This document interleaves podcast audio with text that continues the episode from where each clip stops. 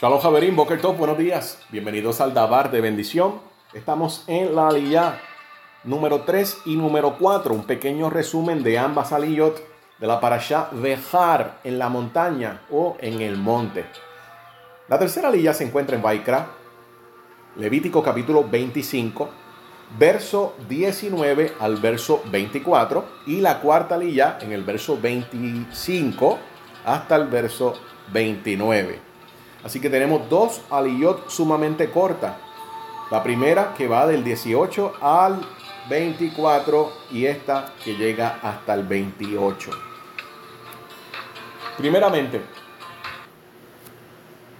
el resumen de la tercera aliyah tiene que ver directamente con la emuna, con la confianza que uno deposita en el Todopoderoso. El Eterno está diciendo que va a estar trabajando en contra de la lógica de la naturaleza, del orden que se ha establecido. Es obvio que si una persona no siembra, no va a tener cosecha, pero el Eterno está hablando de que si hay obediencia a la Torah, y esto está estrictamente ligado a la obediencia, si hay obediencia a la Torah, Él va a dar provisión por los tres años restantes. Pero si no hay obediencia a la Torah, ¿cómo puede haber emuna? ¿Cómo puede haber confianza en el Todopoderoso? La emuná nace junto con la obediencia. Cuando uno comienza a obedecer, a caminar en la Torá, en los misbot, en los mandamientos, también lo que es la emuná, la confianza que uno deposita en el Todopoderoso, va en aumento. Así que vemos que hay una causa y un efecto, una obediencia y la bendición del Todopoderoso. Si no hay emuná, tampoco hay obediencia. Y eso es lo que el Eterno está probando. Él es nuestro rey. No dependemos de nadie más, solamente de su intervención sobrenatural, por cuanto Él va a actuar de acuerdo a la fidelidad del pacto. Hemos sido fieles, Él también va a ser fiel.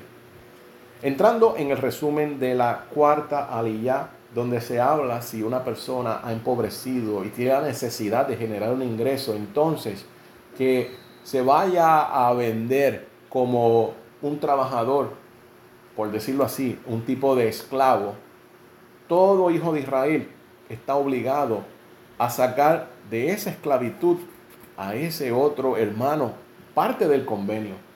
La tradición dice, y les comparto, si un judío se volvía muy pobre en la época del Beit Hamikdash, del templo, podía venderse como sirviente para ganar dinero si no podía hallar a ningún otro judío que quisiera comprarlo, podía venderse a un amo no judío.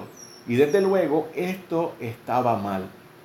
Como sirviente en un hogar no judío, sabemos que muchas veces no iban a estar observando la mayoría de los mandamientos. No iban a guardar el Shabbat, no iban a guardar las Moedim. Así que esta persona iba a estar transgrediendo una y otra vez.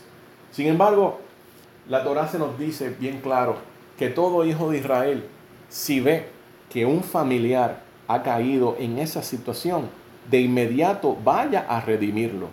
Lo sal, le sal de la deuda, lo saque de donde está para que esta persona pueda volver nuevamente a reintegrarse al convenio. Eso se llama un retorno, una teshuvah. También dice la tradición de que el gobierno de Israel tenía que estar pendiente de todas estas personas judías que caían en estos estados para que vinieran en su ayuda, en su búsqueda, si era que había ningún, no había ninguna persona, ningún familiar que podía ayudarlo y sacarlo de esta situación. Así que hoy en día, ¿cómo lo podemos ver? Bueno, muchas personas que tienen la gran necesidad de trabajar se van a una empresa que casi siempre no es judía y cuando hablo del judío me estoy hablando de que observa Torah, porque hay muchas empresas que son judías y no guardan Torah. Pero van a una empresa que tiene que trabajar Shabbat, que los Moedim no le van a conceder el tiempo libre.